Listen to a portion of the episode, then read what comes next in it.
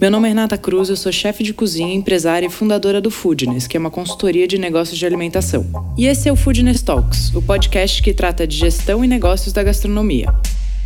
Cada semana vamos receber um convidado falando sobre um tema que ele domina.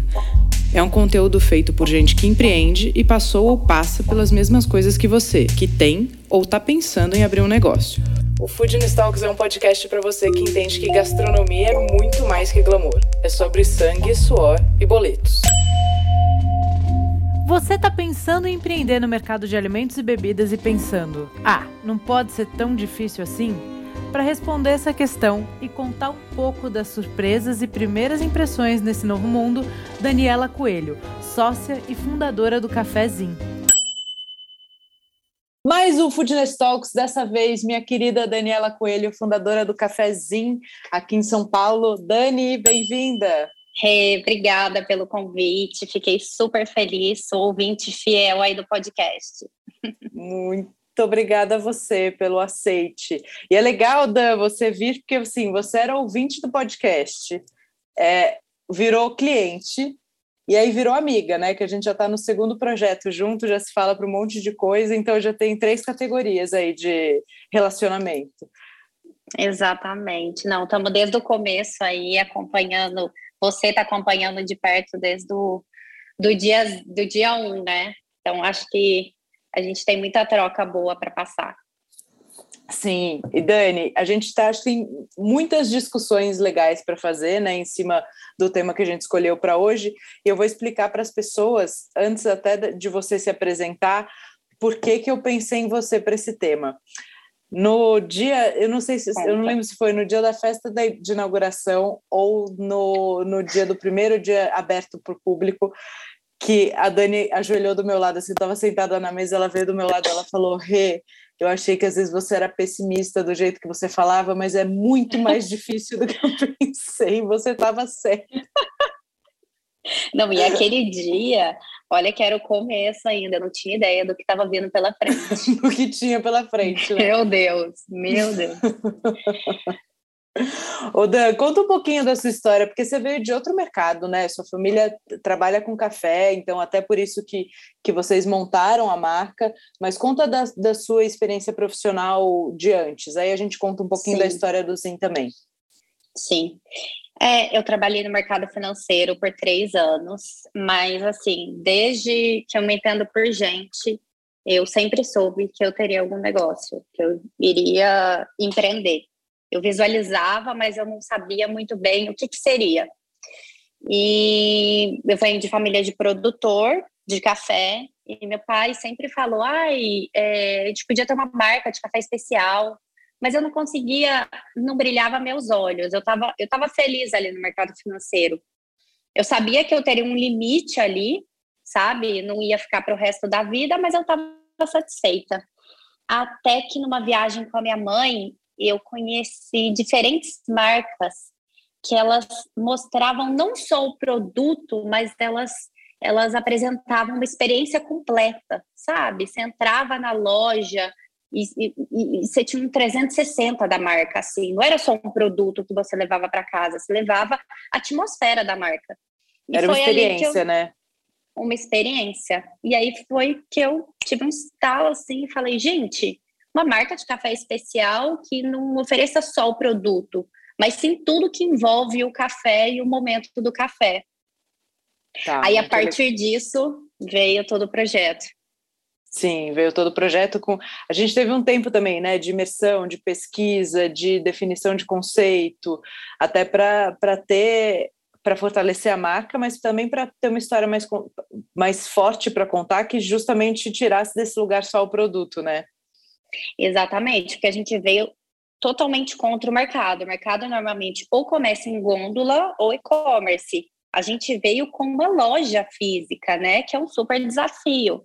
Porque eu lembro que eu te falava, Rê, eu não quero que seja um, um restaurante, eu quero o café, eu quero foco no café. Mas a, ao longo do tempo aí eu fui ficando mais maleável, né? Entendendo ali um pouquinho aqui das necessidades tem um ponto importante que era o criar a experiência, né? O, o trazer a marca para perto do cliente, fazer as pessoas se relacionarem com aquele espaço e acabou tendo um espaço grande também, né? Quando, quando a gente entrou no projeto, já existia a casa, a obra já estava começando, e é uma casa que tem um, um, custo de ocupação alto, então a gente precisava subir o ticket médio também. Isso era uma demanda importante do negócio na hora que a gente montou, né? Não, com certeza. Eu lembro que, assim, na época, eu não conseguia visualizar isso. Achava que vendendo cafezinho, xícara de cafezinho, eu ia pagar o aluguel tranquilamente. Hoje eu sei totalmente que foi, a, foi o necessário, né, para subir um ticket médio e conseguir rodar a casa bem. O Dani, você veio do mercado completamente diferente, não tinha a menor experiência, né, uma, uma menor intimidade com esse com esse segmento, com a dinâmica disso, com o dia a dia, com o tipo de contratação, com a interação com a equipe, né? Uma, foi, você entrou numa seara 100% nova para você, certo? Totalmente. Eu não tinha ideia. Eu tinha ideia de ser cliente, sentar na mesa e querer receber tudo lindo. Não tinha ideia dos bastidores, não tinha ideia de absolutamente nada do quão complexo era por estar lidando com alimentos perecíveis, com café especial, que querendo ou não a gente só segue com torra fresca. Então, assim, eu não tinha a mínima ideia. O pessoal também, assim, eu escutava muito dos empreendedores, donos de empresa falando, ai, a parte de pessoal é o mais complicado. E hoje eu vejo que realmente, assim, é, tem que ter muita resiliência, Sim, porque ao mesmo tempo que é o mais complicado, é o mais importante também, né? É um é negócio que depende de gente, é feito de pessoas para pessoas. Então, a gente precisa desenvolver as habilidades de também gerir pessoas, de liderar. Não é, você pode ser um gênio de produto, você pode ser um gênio de marketing. A habilidade para lidar com pessoas, ela é requisitada o tempo todo, né? Não, exatamente. E quando a gente fez todo o brand book da marca, a gente na época das contratações, eu não, não sei se você está lembrada, mas a gente sempre quis seguir um cenário bem diverso nessas contratações. A gente queria uhum. trazer realmente pessoas bem diferentes entre si para para trazer uma dinâmica e uma visão que assim é muito fácil trazer ali é, vários amigos ou então pessoas que já se conhecem de muito tempo e não, e não ter essa diversidade. Então, na época, a gente a gente teve esse cuidado de contratar diferentes tipos de pessoas com gostos, estilos, enfim, é, diferentes. No começo, eu assumo que assim é, foi super difícil, porque muitas vezes é, essas pessoas elas tiveram tiveram atritos entre si por terem costumes diferentes, por serem diferentes, né?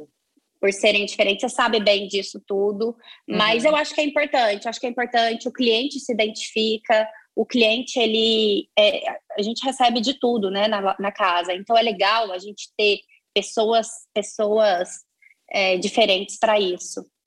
É, acho que tem um ponto legal até como aprendizado na própria casa e que a gente pode falar aqui para quem está ouvindo, que as pessoas podem ter uh, características pessoais físicas completamente diferentes, e acho que essa diversidade é super importante. Agora, as pessoas que estão ali representando a casa precisam ter valores parecidos com os valores da casa. E se elas têm esses valores parecidos com a casa, elas vão ter valores parecidos entre si. Né? Então, não é, é importante entender que a gente também precisa ter pessoas ali que passem esse valor para o cliente, né? E que sejam a representação do que a marca quer em termos de hospitalidade, de atendimento, é, de tom de voz. Então, mesmo que, as, que essas pessoas sejam diferentes, né, até esteticamente ou de é, posicionamentos, é importante que elas tenham valores muito parecidos.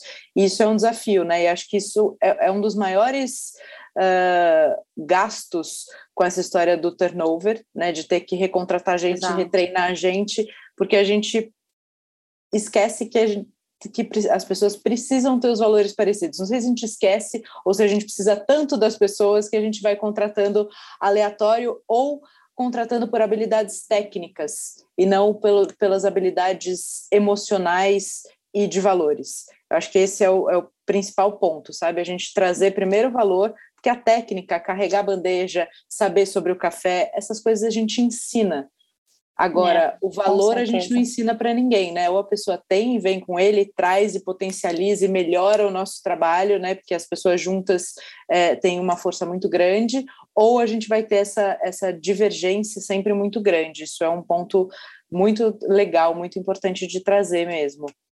Sim, não, faz todo sentido. Ô Dani, e conta para mim quais foram as primeiras impressões que que você teve quando o mercado todo novo, primeira coisa, primeiras impressões, assim, de impressões boas, né, surpresas boas e de grandes dificuldades. Sim. Olha, Rê, a gente estava lançando, ao mesmo tempo que a gente estava lançando uma cafeteria, barra e restaurante, a gente estava lançando um produto em si, os cafés, os blends de cafés. Então, falando um pouquinho de restaurante, cafeteria, é, surpresas. Gente, desde fornecedor, você está esperando o avocado chegar maduro, perfeito, para você servir ali seu avocado toast. Semanalmente, você tem vários pepinos por causa disso. Pão, pão de fermentação natural, é, uma briga com o fornecedor para ele chegar no padrão que você quer. E semanalmente, por ele ser de fermentação natural, ele tem A, B, C de problema, enfim Assim, desses bastidores de fornecedores, eu não fazia a mínima ideia. Para mim era, tipo, você vai no supermercado, escolhe ali as coisinhas e pronto, cozinha lindamente, sabe? Uhum. Pensando, a primeira surpresa para mim foi questão de fornecedores. Porque ah. alimentos perecíveis e, e, e tudo mais. Segundo o lado pessoal, né? O lado pessoal, assim, a gente vai, vocês até que fizeram um treinamento com a equipe, mas é, é, igual um, eu brinco que é igual um time de futebol. Então, no começo, a gente ainda está no começo, né? Eles ainda estão entendendo ali um pouco do, do trabalho deles. É eu falo que é igual um time de futebol porque eles começam ali, é, começam treinando, é, se adaptando para depois ter aquela sintonia, né? Eu digo que a gente ainda está nesse, nesse treinamento, né, Rê? Você não acha? Ainda mais com esses turnovers. É, com esse lado pessoal, acho que você conta muito com o jogo de cintura do pessoal, da equipe, mas nem sempre eles vão ter por falta de experiência, né? Eu acho que tem muitos pontos. Acho que a gente veio aí de uma abertura na pandemia. Acho que isso tem um agravante de dificuldade maior, né? Então, na, nessas, na, quando foi liberada a abertura, a gente abriu a casa. Então, época difícil, desafiadora, né, da gente, da gente colocar uma, uma operação rodando. Acho que tem a questão da casa ainda no começo, sempre tem uma, uma marca nova, uma primeira operação, ainda tem um tempo de entender direitinho, né, quais, se tudo que a gente planejou realmente foi reconhecido e percebido pelo cliente, se tem demandas naquele bairro daqueles clientes que vão fazer a gente mudar ou adaptar o nosso produto. Então, acho que esse, essa primeira fase é uma fase de entendimento completo, né? E acho que é super uhum. importante também ter consciência que às vezes a gente planeja e monta um conceito que na nossa cabeça ele é maravilhoso. Nossa, na hora de botar isso para andar, nem sempre a coisa funciona como a gente imaginou, né? Como Não. era na nossa cabeça. O Rei tem uma história muito boa dessa primeira fase. Na primeira semana que a gente abriu, tinha uma pessoa de compras que acabou esquecendo de comprar o pão ciabatta. E tinha um cliente do bairro, ele chegou falou: Ah, eu quero esse sanduíche de rosbife. E o pessoal não sabia que não tinha, correu na cozinha, eles, ah, não tem. Voltaram para o cliente falando, ó, oh, não tem, mas eu posso correr na, na padaria X aqui do lado e pegar. Você espera um minutinho? Rê, na primeira semana. Eu não lembro se eu te contei sobre isso, mas assim, são coisas que ali tá, tá todo mundo, sabe? Jogou ali naquele começo. Eu lembro que eu olhava e falava, não é possível, gente. Achava que era, sabe? É Aí eu... o cliente olhou e falou assim: não, eu não quero o pão da padaria aqui do lado, eu quero, eu quero de vocês. É, tem, tem isso, né? De ter uma liderança ali acompanhando, porque por mais que a gente faça um treinamento uh, grande, extenso, sempre vão ter milhões de variáveis que não estão no script. né? E como dizer o não para o cliente, apesar da gente ensinar isso também no treinamento, é, não acaba, né? Não é para acontecer, mas eventualmente pode ser que a gente tenha aí uma necessidade de jogo de cintura e como a gente vai reagir e quem vai responder por isso, né? Não, exatamente. E, e pós-treinamentos, gente, a gente foi fez um intensivão ali de treinamentos, né? A gente Sim, o treinamento ele é contínuo, né? É, o que eu tô falando, é como um time de futebol mesmo, gente. Assim, na, na época eu ficava louca, descabelada, mas hoje eu entendo que assim, era tudo muito novo para todo mundo, né? Sim, e aí você lembra que eu te falava, né? Vamos abrir o menos complexo possível, porque no papel é tudo muito fácil. Acho que uhum. tem, eu acredito que tem um ponto crucial que é a gente ter aberto na pandemia né, o treinamento uhum. disso. A gente teve a interrupção de serviço, porque a gente abriu quando foi liberado, depois a casa teve que fechar de novo. Então, essa interrupção. Uma semana depois. É, gera uma ruptura é, importante no, no quesito treinamento, na segurança da equipe. Era uma fase também que as pessoas, no geral, estavam todas mais inseguras, né? E não a equipe, eu, você, estava todo mundo inseguro. A gente é... não sabia, né, o que, que ia acontecer. Não, e todo mundo com medo, medo de, de sair, medo de pegar, medo de né, um parente, etc. Então, acho que tinham muitas interferências, né, que fazem com que essas coisas que são simples no dia a dia de uma casa que está operando depois de um tempo, né? Depois essa coisa do pão, essa história, é tudo resolvível, né? A gente depois de um tempo tira isso de letra, mas no começo é, são, são pontos acho que, que super legais da gente trazer. Então esse relacionamento com fornecedores, a escolha do cardápio, porque na teoria é maravilhoso a gente colocar, vamos usar só pequeno pequeno produtor, gente que entrega diariamente tudo fresco, etc. Na hora da operação então, a gente tem que entender a complexidade disso, né? Porque às vezes a gente quer fazer, mas não é viável na prática. Exatamente. Eu acho que assim, a história pode ser linda, mas a prática tem que ser prática, sabe? Na prática tem que ser prático, porque hoje eu entendo que assim os processos têm que ser muito bem definidos. Lá Sim. atrás eu não sabia disso. Lá atrás parece há mil anos, mas passou um ano. É, eu não sabia muito bem disso. Eu acho que o, o, o, o, o ponto principal é esse: a gente definir os processos que precisam ser feitos. Claro que naquele começo eu não tinha ideia quantos sanduíches de rosbife que eu ia vender, né? Para pedir uhum. X pães, por exemplo. Mas, enfim, acho que tudo é com a experiência e tem um pouco disso ainda, né?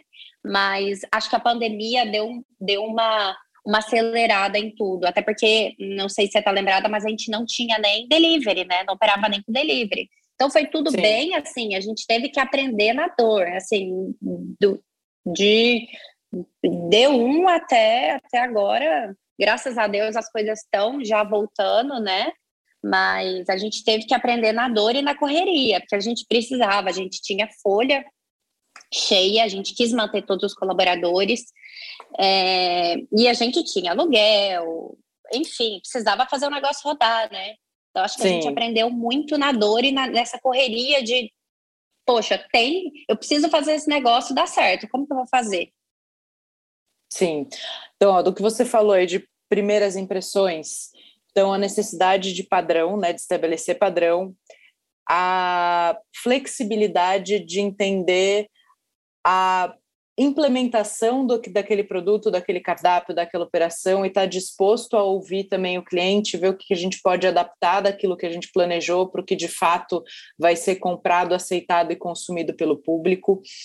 É, o trabalho de desenvolvimento de fornecedores, né? Isso Junto daí é isso... um chão, isso é um chão, até, é. até a gente entender quais fornecedores realmente são parceiros, conseguem fazer entrega no tempo que a gente precisa, mantém a qualidade, eu acho que isso é super importante. Eu tenho essa noia assim de fornecedor que semana tá com sabor X, outra semana sabor Y, eu tenho pavor disso. Então, acho que assim, é normal, gente. No começo, até você definir os seus fornecedores, é, precisa ter paciência, precisa ter paciência. Mas depois você tira de letra. Por isso que eu acho que tem que ter essa parceria com o fornecedor, né? Eu dificilmente troco fornecedor. Eu sempre peço para a pessoa responsável estar tá de olho, cotando outros fornecedores, mas assim, é super importante ter essa parceria, porque a gente sempre, né, tem essa, mantém essa troca. Sim, eu sempre acho que fornecedores são a nossa base, né? Então a gente fala de cliente, a gente fala de equipe, mas fornecedor é o nosso terceiro eixo aí, né, de, de pilar de relacionamento que é fundamental para o negócio ser sustentável e parar de pé. A gente precisa ter relação próxima com esses fornecedores e aí na abertura de uma casa fazer escolhas práticas que a gente consiga operar no dia a dia, né? Que foi isso que você falou. É, e eu lembro que isso era uma briga minha com você, né? Uma briga no bom sentido. Uhum. Você tinha muitas escolhas mais preciosistas eu, e eu falava, Dani, não, vamos mais simples, vamos deixar desse jeito, vamos contar Sim. com um produto mais fácil de achar. E aí isso entra naquela sua conta, né? Que você me fala, ah, eu achei que era mais fácil. Não, exatamente. Hoje em dia, gente, pelo amor de Deus, eu falava cada ingrediente para você que eu via, não sei onde. Hoje em dia, pelo amor de Deus, assim, não quero nem passar perto. quero nem passar perto. Mas eu acho que assim essa essa é, essa engenharia que a gente fez, vocês fizeram para a gente de cardápio, ela foi essencial.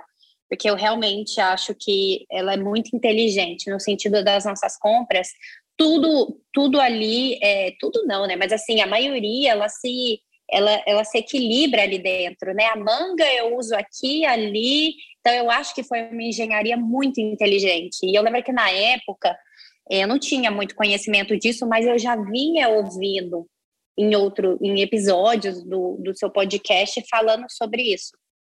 E eu lembro que eu já já já era uma, uma briga nossa aí, mas eu tinha certeza que eu não, não, não podia variar muito, né? Porque, ah, enfim, para não, não pirar a batatinha. Pela complexidade, né? E, e uma coisa é. que acho que foi importante também da, foi, além da engenharia de cardápio que a gente pensou bastante antes, testou ficha técnica, tudo com preço, né? Antes da gente entender se o prato entrava ou saía do cardápio, era tamanho de cardápio que também, se a gente vai fazer tamanho e o, e o conceito do cardápio está amarrado com o conceito da casa. Isso era uma outra coisa que eu sempre te falava, né? Que você Sim. tinha muita referência. Acho que você foi uma das clientes que mais trazia referência, e, eu, e aí eu falava, nossa, eu tenho que segurar a onda da Dani. Para, primeiro, não virar uma esquizofrenia, né? A gente não perder uhum. o nosso cerne de conceito. E a segunda coisa, para a gente não ter uma complexidade de ingredientes, de compras, de fornecedores, de estoque, de perdas muito grande. Então, realmente o desenvolvimento de cardápio para quem está nessa fase ele é fundamental e faça um cardápio antes de fazer tamanho de cozinha, de comprar equipamento, pelo amor de Deus, senão tem que, tem que refazer tudo depois. Eu, é engraçado ouvir isso, porque eu lembro quando a gente tinha locado o imóvel, eu escutei um episódio que vocês falavam assim, uma pessoa falava, ah, eu comprei um forno combinado que, hoje, que depois eu vi que eu nem precisava. Aí foi aí que eu falei, gente, eu nem sei o que, que eu tenho que comprar. Aí eu corri atrás de ajuda. Uhum. Graças a Deus eu não tive esse problema, mas, mas realmente, assim, fritadeira, graças a Deus que eu não tenho também. Mas normalmente as pessoas montam cozinhas ali com tudo, né, Rê? Com, com eu acho básico, que a nossa cozinha né? ela é muito é, a nossa cozinha ela é muito compacta, eu sou super feliz com ela. Que a gente tem o que a gente Bom. precisa ali, né? Sim. Não, é suficiente para executar o, o, cardápio que a gente montou, né? O, a cozinha foi uma consequência da escolha do cardápio. Então, a gente trabalhou bastante tempo em cima do cardápio, do esqueleto de cardápio. Aí a gente gerou uh, a lista dos equipamentos que iam entrar nessa operação, né? Então, aí depois, na segunda fase, entrou a lista de equipamentos, cotação de cozinha, enfim, foi um, foi um caminho. Uhum. Sim, sim. E para quem está começando, a gente tem certa ansiedade em querer ter tudo muito definido, né, Rê? E, e hoje, hoje eu vejo que é super importante seguir cada fase para não, não ter um gasto a mais que não tem necessidade, ou então para seguir realmente uma engenharia que faça sentido para seu para suas compras e para o seu cardápio, né? Perfeito. E a última coisa que eu anotei aqui desses, desses, dessas primeiras impressões, necessidade de processos e desenvolvimento de equipe, né? Que são os dois outros pontos que você trouxe, só para a gente resumir esse primeiro bloco aqui, que também é, acho que de, de alguma forma, para todo mundo que entra no, no segmento, isso acaba sendo um baque, né? Por mais que a gente se prepare, por mais que você tenha uma consultoria como você teve a gente desde o começo, ouvir a consultoria falar e ver isso na prática, né? A hora que dá o play, que agora a gente está bom, estamos funcionando. É, a percepção é completamente diferente, né, da teoria com a prática. Totalmente, até porque a casa era nova. Então a gente não sabia muito bem nem como definir esses processos. Hoje, que eu vejo que leva um tempo, assim, é, você tem que sentar, definir, assim, manda um e-mail, ó, oh, vai funcionar assim, assado, bababá. Porque se você não tira um tempo da sua vida para fazer isso, fica tudo muito jogado, cada um resolve da forma que quer. Então, acho que assim, isso é normal, gente. No, no, dia um, você nunca vai ter esses processos super bem definidos, até porque você não sabe como que vai ser, né? Acho que depende muito do andar da carruagem. Mas é super importante sentar, perder um tempo com isso, para definir, ó, essa pessoa vai ser responsável por checar tal coisa, essa outra vai ser responsável para receber, a outra vai ficar, né, assim, eu acho que esses processos, hoje eu, hoje eu entendo que, assim, eles são a base para o negócio rodar, rodar sem, quer dizer, sem perrengue não existe, sempre tem perrengue, mas rodar, assim, rodar de forma organizada, né? Sim, que é o que, e, e, começa com aquilo, com aquele trabalho que a gente fez antes da Casa Abrir também, que era o descritivo de cargo, responsabilidade de cada um, porque a hora que você desenha os processos, e a gente está falando de processos não os macro, isso, né, você, você no seu caso teve a consultoria te auxiliando, mas os processos macro, eles acabam sendo mais óbvios, mas isso, né, voltou um produto porque não estava bom, faltou alguma coisa, quem avisa para quem? Perfeito.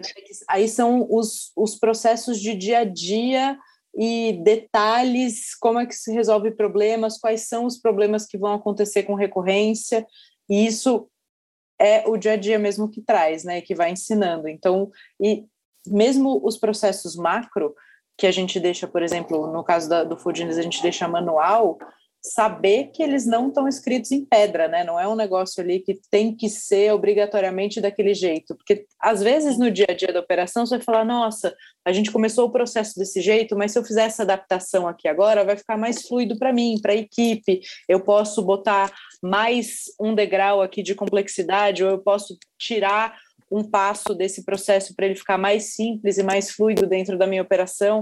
Então, o dia a dia traz muitas respostas, né? Com certeza, com certeza. Esses processos, gente, eles sempre vão surgindo, diferentes. Assim, a gente vai estar sempre alterando, mas é importante ter uma diretriz para a equipe ter segurança para seguir, né, Rê? Não ficar muito jogado. Eu Não, é, sou muito. eu sou, acho que tem que ter regras. Tem que ter regras. Isso você me falava desde o dia 1. E eu não conseguia muito bem entender. E as regras não quer dizer que você é bravo, que você é, é, é, que você, enfim, acho que o que quer dizer são processos bem definidos. Isso é ter uma regra, né? Ter uma regra não é você gritar com alguém, não é você dar advertência, é ter regra, é ter tudo muito bem definido para você conseguir é, é, exigir alguma coisa de alguém, né? E uma equipe com regras é uma equipe mais segura, é uma equipe que sabe o caminho que tem que seguir, porque no dia a dia vão ter é, necessidades de malemolência ali, porque ou a pessoa não entendeu aquilo e você vai ter que explicar de um jeito para um, de um jeito para outro. Já tem muitas variáveis no dia a dia. Agora, quando a regra está definida, fica todo mundo mais seguro para trabalhar também. Acho que isso é um ponto muito importante. Assim, uma equipe com regras, uma equipe com uma boa liderança é uma equipe segura. Uma equipe segura trabalha melhor, é, é mais motivada, é mais engajada. Uma equipe insegura ou com uma liderança fraca acaba ficando uma equipe perdida e aí desmotivada, porque não sabe exatamente o que tem que fazer, o que esperar, quais são os passos, o que, que vai acontecer. Isso é muito legal também da gente trazer. Nunca a gente tem todas as Hora que né? É, Fora que eu acho que com esses processos as decisões são mais rápidas. Porque na operação eu não consigo estar lá 24 horas. A gente tem outros braços do negócio que hoje eu estou tocando. Então, assim, eu acho que a gente precisa de certa agilidade. Todo negócio precisa, mas nem ramo, principalmente pensando ali em restaurante, cafeteria, tem que, são decisões muito rápidas que você precisa. Então, tendo isso tudo muito bem definido, pode ser que depois de uma reunião, depois a gente sente, fala, oh, não vai ser assim, a gente achou que não funcionou e tudo, mas pelo menos a decisão foi tomada, né, na correria, tinha um caminho a ser seguido. Acho que isso é importante. É, isso, isso é muito importante mesmo. É, Dan, e agora a gente falou dessas primeiras impressões aí com uh, especialmente com os, pior, com os maiores desafios, né? Agora, tiveram boas surpresas ou coisas que você não imaginava que fossem acontecer? Olha, Rê, como boa, eu, sou, eu brinco que eu sou super positiva.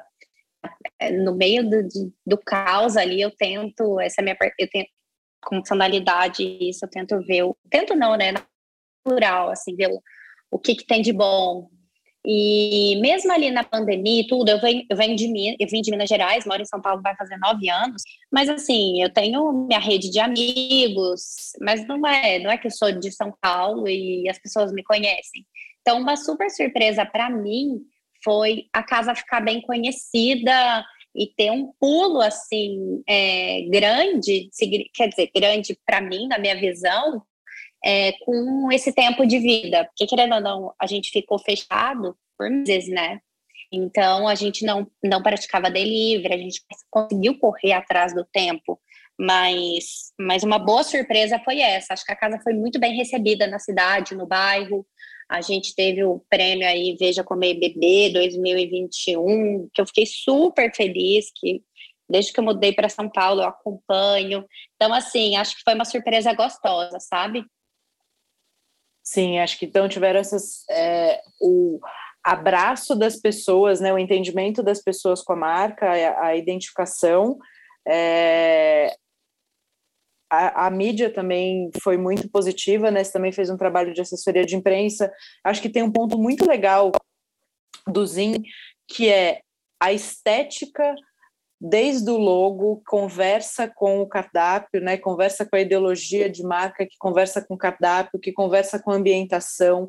A gente foi muito cuidadoso o tempo todo nisso. Sim. Você foi muito Uh, dedicada com a parte estética da casa, né, com a escolha dos móveis, da cor. Eu lembro você falando, ah, tem um branco gelo que custa dois, um branco branco que custa meio. Você fala, não, eu quero branco branco que custa, o, o branco gelo que custa caro, mas porque vai ficar do jeito que eu quero. Então você foi muito delicada, né, muito uh, detalhista com a ambientação e acho que isso também gerou um, um macro de entendimento de apresentação da marca para as pessoas que elas entenderam tudo, né? Aquilo fazia sentido, o ambiente com a música, com a comida, com o atendimento, a proposta da casa foi percebida. E acho que isso é um ponto também é. que é fundamental para ter esse retorno do engajamento com os clientes e para ter essa divulgação, essa premiação, né? Ter esse reconhecimento. Sim, não, e eu lembro que eu falei para os meus sócios que meu pai, minha mãe e minha irmã, lá no começo eu falei, gente, ó, a marca, ela, eu quero que o cliente é, veja a marca redonda, como se tivesse ali tudo perfeito, assim, rodando no sentido de branding, louças, espaço, ali nos bastidores, a gente estava correndo para ter produto, para ter entrega, para ter tudo, mas assim, eu queria que o cliente visse aquilo como ele foi pensado, como assim, a gente teve muito cuidado para escolher cada material, para escolher cada fornecedor. Eu queria um espaço que não fosse muito cansativo, sabe? Mas ao mesmo tempo que que trouxesse personalidade trazer a personalidade da marca para o espaço, mas também que não, não fosse muito poluído, porque eu acho que um café é um lugar que as pessoas vão e eu queria recorrência, né? Então, uhum. não podia ser um espaço muito poluído, mas a minha ideia, eu falava, gente, tem que, tem que parecer que está muito redondo, e eu acho que a gente conseguiu passar isso. Assim, é, tinha gente, eu lembro assim, com dois meses de marca, shopping vindo atrás da gente, falando, ai, é, vocês não querem abrir aqui? Eu falava, gente, não tem noção que a gente está correndo com, com, com os perrengues ainda, entendendo o negócio, mas isso é legal, acho que é um, um, um conselho interessante. Antes de abrir o negócio, ter ter assim a identidade muito bem definida, ter cuidado para escolher desde, né, todo todo todo tudo que envolve a marca, porque realmente é um diferencial, mostra que você não abriu no, no, no desespero ali, né, do dia para noite, que foi uma coisa pensada para a pessoa que está ali. Sim, e acho que tem uma outra coisa nesse meio do caminho também, da, que é o mesmo tendo grandes marcas, shopping, não sei o que atrás de vocês, vocês falaram não, a gente precisa esperar um pouco, a gente precisa amadurecer essa operação aqui, né? Porque às vezes a gente cede, porque óbvio, os convites são tentadores, e quando as coisas estão caminhando bem, a gente tem vontade de crescer rápido, mas o crescer rápido às vezes é a gente diluir energia para fazer do, duas coisas, dois pontos, etc. E quando, quando a marca não está estruturada o suficiente para esse passo, né?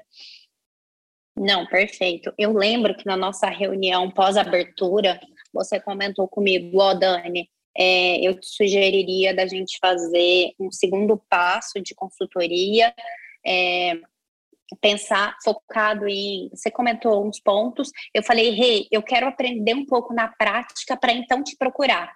E Sim. hoje eu vejo que foi super importante para mim, que realmente assim foram madrugadas aqui no computador tentando entender ficha técnica de não sei o que, tentando estruturar como que eu ia fazer aquela meta para eles terem consciência do desperdício, enfim. Mas eu acho que é super importante a gente aprender também na dor para então procurar uma solução, sabe? Não ter tudo tão de mão beijada assim.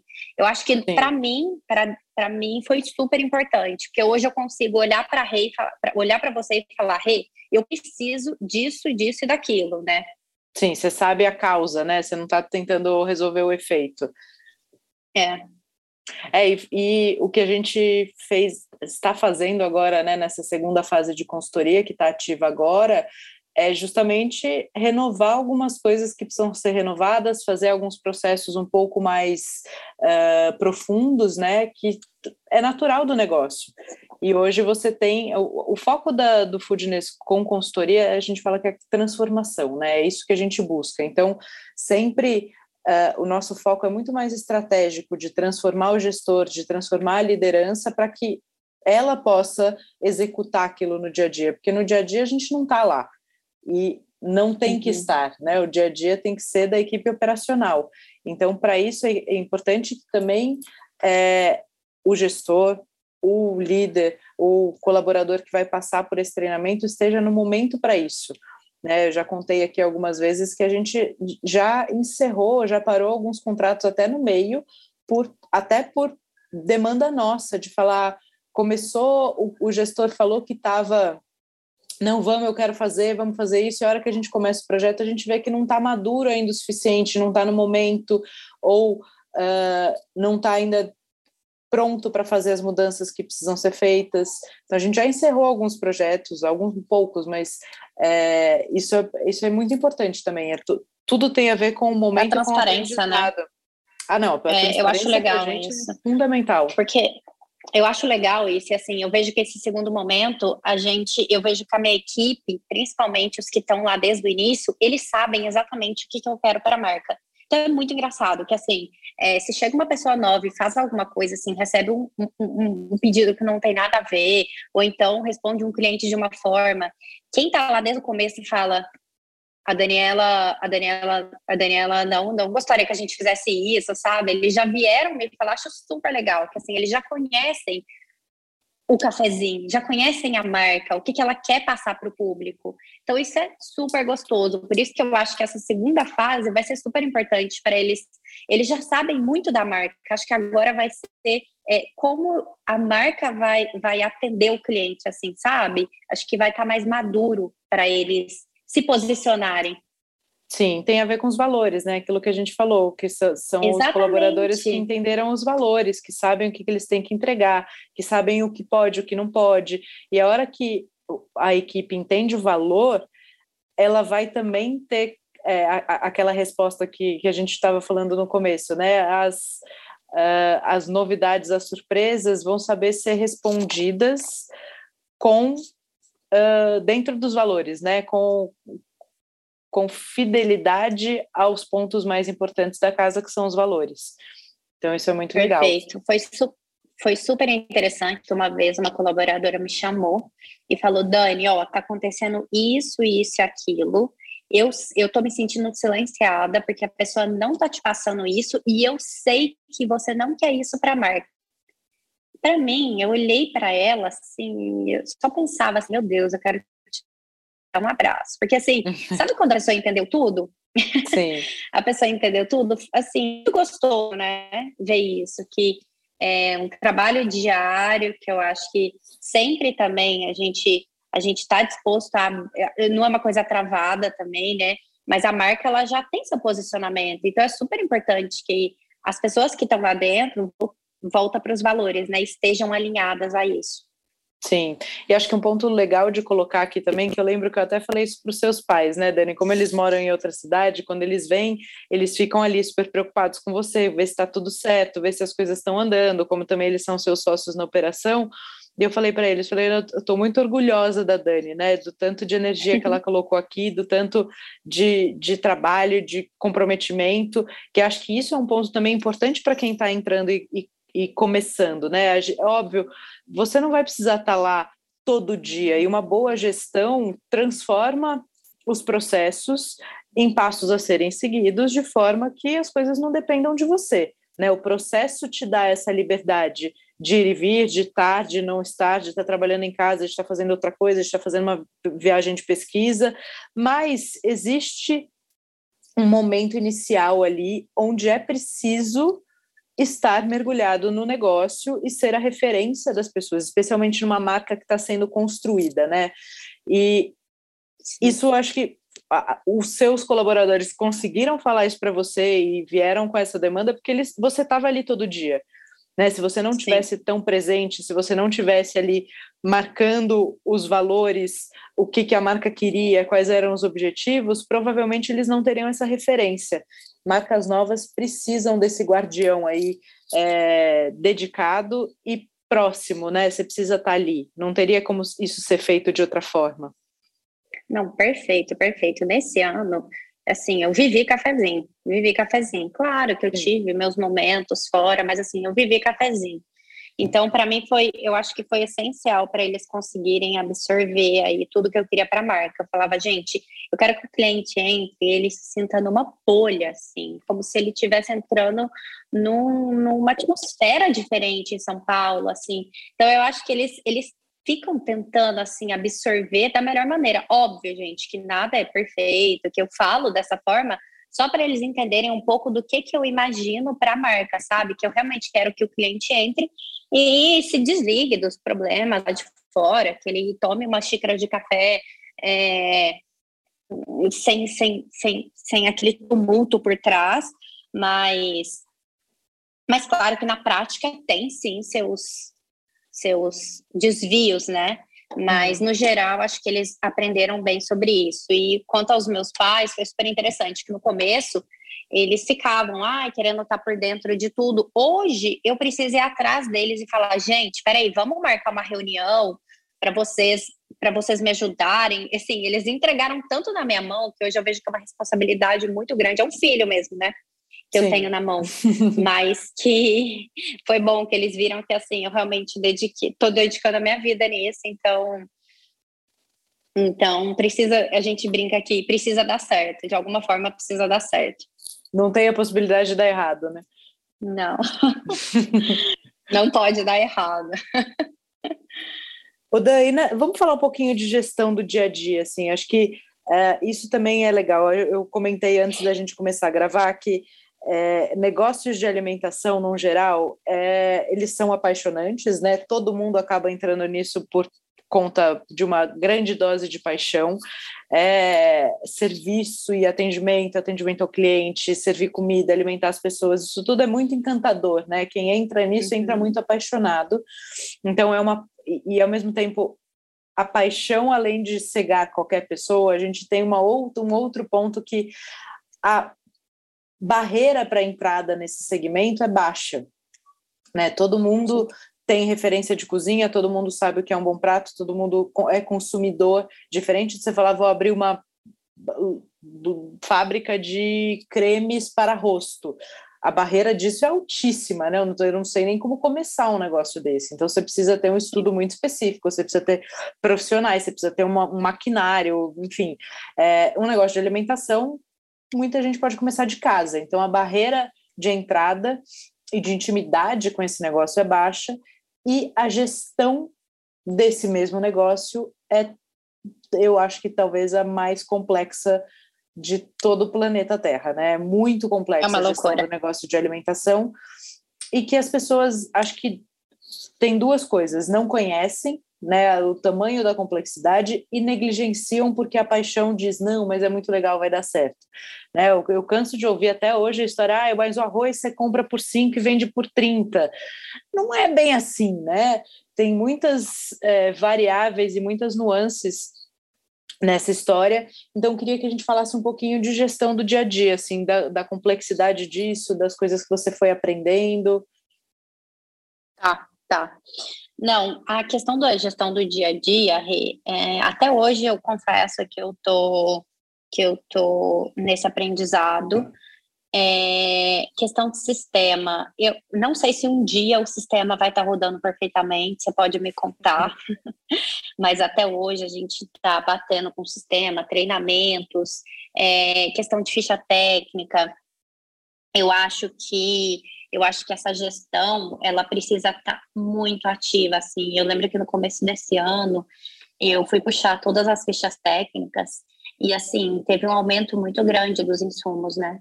E tinham vários produtos que, meu, não dava para vender, não dava para vender. Então, assim, eu acho que precisa estar tá em cima, volto a dizer, dos processos, precisa estar tá de olho em todos esses processos, porque realmente não é essa receitinha de bolo que se o feijão você comprou por 5, você vai vender por 30, por exemplo, porque é, você precisa ter uma equipe bem engajada e uma equipe, uma equipe que entenda que o negócio tem que dar certo, assim, que queira fazer o negócio dar certo, né? Não que, ai, estou trabalhando aqui, o meu salário está caindo e boa. Não, você tem que conscientizar a equipe. Eu acho que eu tenho tentado fazer muito desse trabalho de conscientização. Eu aprendi, acho, foi até com você, a precificar mais as coisas. Então, assim, poxa, isso tudo que a gente está jogando fora custa X. Então, a gente está jogando fora isso, sabe? para eles terem essa conscientização de, de, de, de monetária mesmo, sabe? É, eu também tive Fazer a felicidade... parte, né? Eu acho que isso a gente traz também para traz a equipe para dentro do eles, eles fazem parte disso. Eu acho que nessa, nessa questão do, da motivação do treinamento da equipe é importante saber assim, o que, que a gente está entregando para uma equipe estar tá motivada. Se eu não entrego verdade, se eu não divido as informações com eles, eles não conhecem o negócio, eles não entendem as nuances do negócio. Então é fundamental que a gente tenha essa abertura, que a gente divida, né? Quando as pessoas falam, ai, ah, não, mas eu não divido o faturamento com a equipe. Falei, primeira coisa, meu amor, a sua equipe sabe o seu faturamento. Uma vez que eles fecham caixa todo dia, que eles estão ali, a equipe inteira sabe o quanto a, casa fature, fatura. Então, conta para eles o quanto a casa, quanto a casa fatura né, na, na, risca, mostra também quais são todos os custos operacionais do negócio, quais são, qual é o custo de desperdício, quais são os processos que a gente está trabalhando, o que está muito legal a gente elogia, o que precisa melhorar a gente corrige, e aí a gente começa a ter uma equipe engajada, né? Porque eles participam de tudo. Se a gente esconde Perfeito a parte administrativa da equipe, que é só que eles executem o operacional, aquilo fica solto, né, do, do todo. É, e vira só, a pessoa tem que se sentir parte realmente do negócio. Aí você falou também de sistema, Dan, que é o sistema, eu acho que é um é um clássico assim, porque o sistema ele, ele depende de uma alimentação correta. Né? E a gente também tem que avaliar o tempo todo e aferir se o nosso sistema está alimentado corretamente, porque um sistema mal alimentado ele vai te entregar informações imprecisas ou incorretas. Né? Então a gente precisa conhecer tudo que vai para o sistema, é, mas o trabalho de alimentar certinho é um trabalho árduo que precisa de atenção, precisa de carinho, precisa ali priorizar e precisa ter alguém olhando é, para que o sistema esteja fidedigno com a realidade. Rode bem, né? Rode bem e esteja é. te entregando os números reais, né? Porque você é. falou de ficha técnica também, né? Ficha técnica a gente faz no começo, a gente valida para validar o cardápio, a gente usa a ficha técnica. E depois tem uma atualização de ficha técnica que precisa ser feita semanalmente com os custos, né? E quando você tem sistema e a ficha técnica no sistema, isso é automático, mas senão você pode fazer na sua planilhinha de Excel mesmo. E aí tem uma outra coisa que eu não abro mão de fazer no Excel, não dá para fazer direto no sistema, que é auditoria de ficha técnica. Ou seja, aquilo que eu planejei é de fato que está sendo executado? Teve alguma alteração no meu receituário? Às vezes, quando você começa a aumentar o volume Sim. de produção, você precisa alterar o receituário. Isso precisa ir para a ficha técnica, depois que vai para a ficha técnica, vai para o sistema. Aí você me pergunta, ah, mas por que, que não pode mexer no sistema direto? Porque o sistema, quanto mais gente tem mexendo e quanto menos definido está o fluxo de informação, mais, maior a chance dele estar tá com a informação errada. Então, primeiro a gente confere, afere, testa, valida, e aí vai para o sistema, né? Vai para o sistema a informação correta, que a gente já viu que está correta. Porque ficha técnica é, é um certeza. que a gente vai mexendo e... sempre. Não, sim. E eu lembro que na época, antes de escolher meu sistema, eu ia nos restaurantes que eu, que eu gosto aqui em São Paulo, que eu acho organizados, assim, que rodam bem, e eu perguntava assim, sistema que você usa? Eu lembro que eles olhavam com uma cara assim, e eu ia realmente perguntando, anotava no meu bloco de notas. Aí depois consegui fechar um que eu achei que a maioria ali usava, mas de todo jeito é, é bem complexo, assim, é, não sei, não sei se porque a gente está se adaptando, são muitas informações novas, né, para serem imputadas no sistema, uhum. mas mas realmente, assim, é, tem que estar, tá, tem que estar tá bem de olho, porque senão as informações se divergem direto, assim, a menina do financeiro me, me, me avisa que não está batendo informação, e aí você tem que entrar fundo nisso, não pode ter preguiça, porque senão você não, não sabe o que está acontecendo dentro da sua empresa. Sim, e tem que achar a causa, né? Acho que isso a gente falou aqui já uma vez, é super importante, achar a causa e não apenas o efeito. Né? Muitas vezes a gente confunde uma coisa com a outra, a gente fica corrigindo o efeito e aí não resolve. Né? Tem que tô com não, febre, com eu tomo um remédio para febre, beleza, a febre vai baixar, mas o que está causando a febre? Perfeito, perfeito. Tem que, aí, tem que realmente achar esse problema. É, então. É.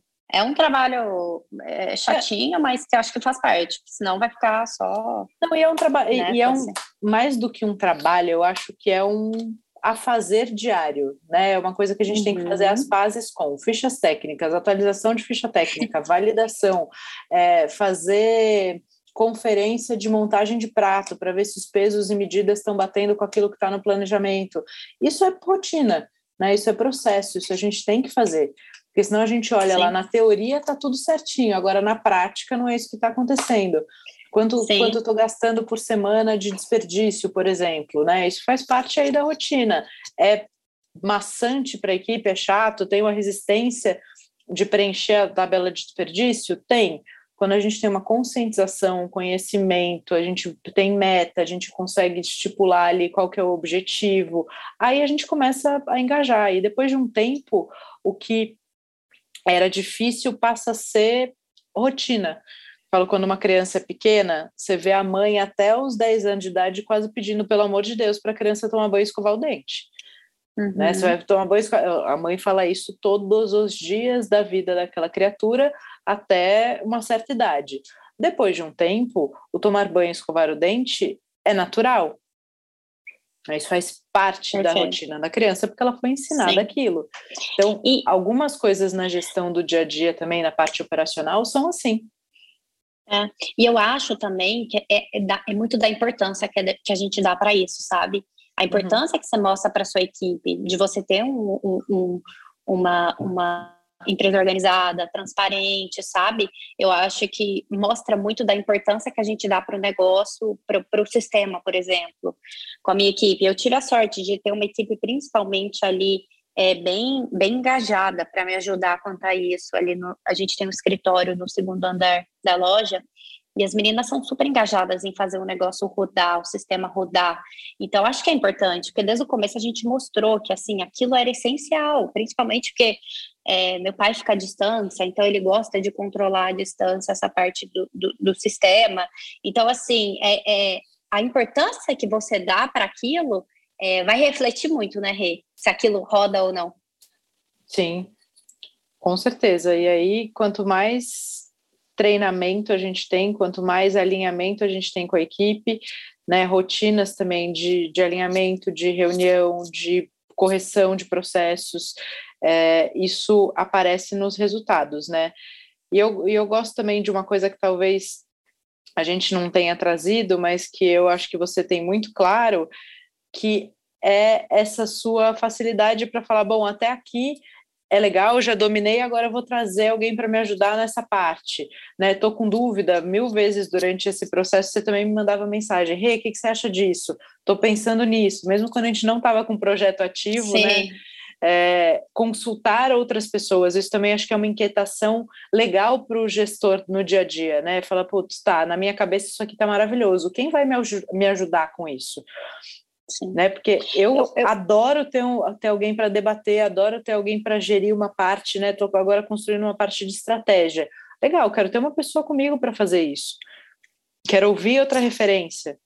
Eu acho que a gente tem que ter humildade para reconhecer que às vezes a gente está no dia a dia e a gente fica a gente fica com uma visão é, uma visão muito é, limitada, sabe?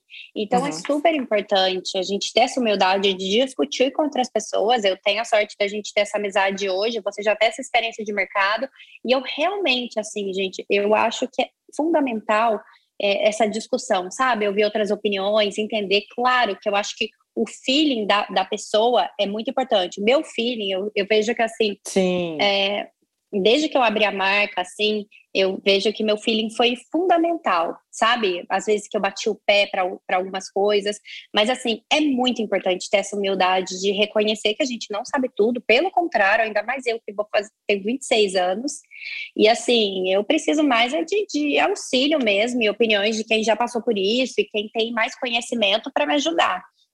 Então, é, acho que é importante e espero também no, no, é, continuar assim por muito tempo, porque, volto a dizer, a gente fica com uma visão limitada, né? Dentro de um negócio só. Sim, vivendo aquilo todos os dias. E a gente tem um lado emocional ligado ao negócio, né? Então você tem o lado emocional, você está dentro para você ver uma criança se afogando numa piscina, se você estiver de fora, a sua visão é muito mais rápida. Se você estiver dentro d'água, você talvez demore para ver ou nem veja. Então, essa visão de fora é fundamental e acho que essa troca, que pode ser com um consultor, pode ser com um mentor, pode ser com outros gestores, pode ser um café, pode ser um grupo de troca que você estabelece. Mas acho que é fundamental é, construir essa rede de apoio para continuar trocando e validando as coisas que você precisa fazer e o dia a dia do negócio. Sim, não. E fora que essas trocas, um tem uma experiência com, com, com uma experiência e um sucesso em uma área e o outro tem outra, eu posso ter em uma. Então, acho que essas trocas são super importantes para o desenvolvimento da marca. Eu vejo que, nossa, de um ano para cá, tanta coisa mudou. Assim, é, tanto questão de visão, né, do negócio, quanto oportunidades. Enfim, é super importante estar atento e conversando sim com as pessoas. Dani, para a gente encerrar, queria que você desse dicas e recomendações de acordo com o seu aprendizado para quem está entrando, para quem vai ser aí marinheiro de primeira viagem nesse mercado e está empreendendo, está abrindo um negócio. Tá, vamos lá. Entenda seu público-alvo, acho que é super importante quando você vai definir a sua marca. O que, que, ela, que, que ela vai falar para o seu público, assim, até desde o tom de voz, as cores, a comunicação, tudo, tudo que envolve a sua marca, você tem que entender primeiro o seu público-alvo, assim, quem que, quem que vai consumir a sua marca. É, segundo ponto, pensando nessa parte de restaurantes, cafeterias, não, não lote o imóvel antes de ter uma consultoria. Eu acho que é super importante a consultoria já estar tá com você. Eu já estava com o meu locado na época. E eu lembro que a gente teve um certo desafio ali. Tanto é Sim. que dessa questão de cardápio, de tudo, a cozinha também, o tamanho era, era restrito, né? Então, Sim. acho que é super importante ter uma consultoria para te ajudar nisso. É, segundo, terceiro, é, tenha boas pessoas ao seu lado. Eu acho que é super importante. Eu sou super feliz com as pessoas que, que, que, que cruzaram o meu caminho e estão comigo desde o início. É, principalmente com uma marca nova, é muito gostoso ver as pessoas crescendo com você e com a marca, sabe? Acho Sim. que isso é muito bom. Então, contrate pessoas, assim, acredite nessas pessoas, valorize elas. Eu acho que isso é fundamental. Lá no cafezinho a gente tem essa questão de das pessoas crescerem lá dentro. Então, eu prefiro muito mais fazer uma pessoa que está lá dentro comigo, conhece a marca, conhece, é, é, enfim, todos os costumes, essa pessoa crescer do que eu ficar trazendo pessoas de fora para estarem em um cargo muito alto. Então, é super importante isso. É, quarto, muito, muito importante, ficha técnica. Ficha técnica, assim, dá preguiça, é, é trabalhoso, mas é muito importante, porque realmente, assim, volto a dizer, no começo do ano, quando eu fui ver, eu falei, Jesus, isso porque a casa tem um ano, né, gente? Então, pensa, eu já estava olhando essa ficha sempre, mas quando eu olhei no começo do ano, assim, foi um aumento tão grande que eu, eu fiquei em pânico, assim. Eu lembro que eu vi isso de madrugada e eu só queria que desse 8 horas da manhã para eu mandar mensagem para o pessoal falando, ó, oh, gente, já mudem esses preços no sistema. Uhum. Sabe? Eu nem dormi a noite direito, de tão desesperada que eu fiquei. É, e acho que é importante a gente dizer que a gente teve um aumento de preço significativo, né, após é, a estabilização aí da, da pandemia, é, que a gente ainda não entrou numa endemia, então nesse momento que estamos gravando ainda tem essa realidade, mais controlada, mas ainda tem. Estamos em guerra, né, a gente pode ter aí um, uma falta de suprimento, pode ter aumento de preço, gasolina já estourou essa semana, então é Commodities lá em cima. É, Sim. é importante ficar é. super atento, porque isso tudo influencia no, no nosso negócio, né? E como é que a gente vai adaptar isso para continuar sustentável, aberto, rentável, de portas abertas. Sim, e acho que é super importante também, eu estava falando essa semana, comemorar as pequenas vitórias. Às vezes na, corre, na correria a gente não faz isso, mas a gente fica, ai, porque eu quero, um exemplo, tá? Ser a maior marca de café especial, não sei o que, eu vou ser feliz lá. Não, gente, vamos comemorar as pequenas vitórias, porque eu acho que é isso que é, isso faz parte, e essa é a delícia de ter seu negócio é, é, celebrar que um cliente elogiou, falou, nossa, o melhor café que eu já tomei na vida. Ai, nossa, essa, esse bolo, sabe? Comemore essas, essas pequenas vitórias. Porque se você ficar esperando para ser aquilo, isso, isso nunca vai chegar. Porque, assim, o empreendedor, ele tem por si só uma ambição muito grande. Então, ela só vai aumentando essa ambição. Então, não deixa para ser feliz quando você chegar lá comemore essas pequenas vitórias, que elas são super importantes e elas Sim. que te motivam a ir para frente. Eu acho que é, eu brinco que não são os problemas, assim, a gente tem problemas, eu falo que desafios todos os dias, mas eles movem a gente para estar tá querendo melhorar e, e, e, e tentar evoluir, né? Diariamente. Sem dúvida. E acho que tem uma coisa muito legal aí, Dani, também de colocar, porque às vezes a gente fala, ah, qual que é o seu objetivo? Ser o maior marca de café, de lá. Cara, isso no final do dia diz muito pouco. Né? O que, que você quer de verdade? Porque ser o maior, ser maior que quem, para quê, qual o objetivo, o que te faria ser o maior? É, às vezes você está gente... disposto a isso, né? É, é muito exatamente. Assim, que hoje eu é. Então, acho que é legal entender assim os objetivos mais próximos da nossa realidade, de fato, né? Aquilo que eu vou lutar para construir. Tirar essa história do maior e o melhor, porque às vezes a gente pode ser o melhor que a gente pode ser. Isso já é tanta coisa. Você não precisa ser uma a maior marca para ser incrível e para você estar tá satisfeito e para você estar tá realizado, né? Não necessariamente o maior e o melhor são o, o lugar aí que você tem que ocupar. Acho que tem tantas nuances. Não, perfeito. E assim, eu falo que eu toco o negócio, só, assim, pensando nos sócios, eu que toco o negócio. E eu sei das minhas limitações. E eu sei até onde que eu consigo ir. Então, assim, é, esse ano foi muito. Esse ano eu, eu, tive uma virada de chave no sentido de ambição, sabe? É, de uhum. me cobrar menos dentro de tudo que eu tô consigo, gente. Eu sou uma pessoa só. E eu, e assim, a minha mãe me ensinou desde pequena que a gente tem que dividir nossa vida pessoal, profissional, é, sabe assim, saiba dividir sua vida e não aposte todas as suas fichas em uma coisa só. Uhum. Porque é preciso ter essa saúde mental. No ano passado, meu Deus, que ano caótico. Então, esse ano eu falei, não, gente, é, vamos, vamos, vamos ter essa saúde mental para conseguir realmente ter o negócio dos meus sonhos dentro dos meus limites. Eu não tenho investidor, eu não tenho, né? Eu, não, eu preço de acordo com cada passo. É porque o é. sonho, é, se ele é seu, ele é, ele é o melhor para você, né? Você não precisa ser a melhor marca, a maior marca. Não. Isso eu sempre acho que está tá pautado em cima de um objetivo quase que vazio, né? Porque fica muito solto. Então, o que, que é o melhor para você, o que, que é o maior para o seu objetivo, o que, que é o ideal para o seu sonho, o que, que cabe no seu bolso, o que, que faz sentido aí para o seu desenvolvimento. Acho que isso traz muito resultado positivo e mais clareza para as escolhas também. E eu acho que a partir do momento que eu entendi isso, eu vejo concorrência, vejo assim, de uma forma tão, tão leve, assim, eu para mim, eu tenho zero problema com concorrência, assim. Se abre um negócio super parecido, ou se alguém pede indicação de. Gente, eu tenho zero problema. Acho que o sol tá aí para todo mundo e, e tem espaço, sabe? No mercado e no, esse, esse discurso de ai, porque eu tenho que ser o maior e o melhor e não sei o quê, acho que hoje em dia não, nem, nem cabe. O consumidor ele quer experimentar um pouco de tudo, ele Claro que a gente busca recorrência, que ele esteja sempre com a gente, mas, gente, o mercado está aí para todo mundo.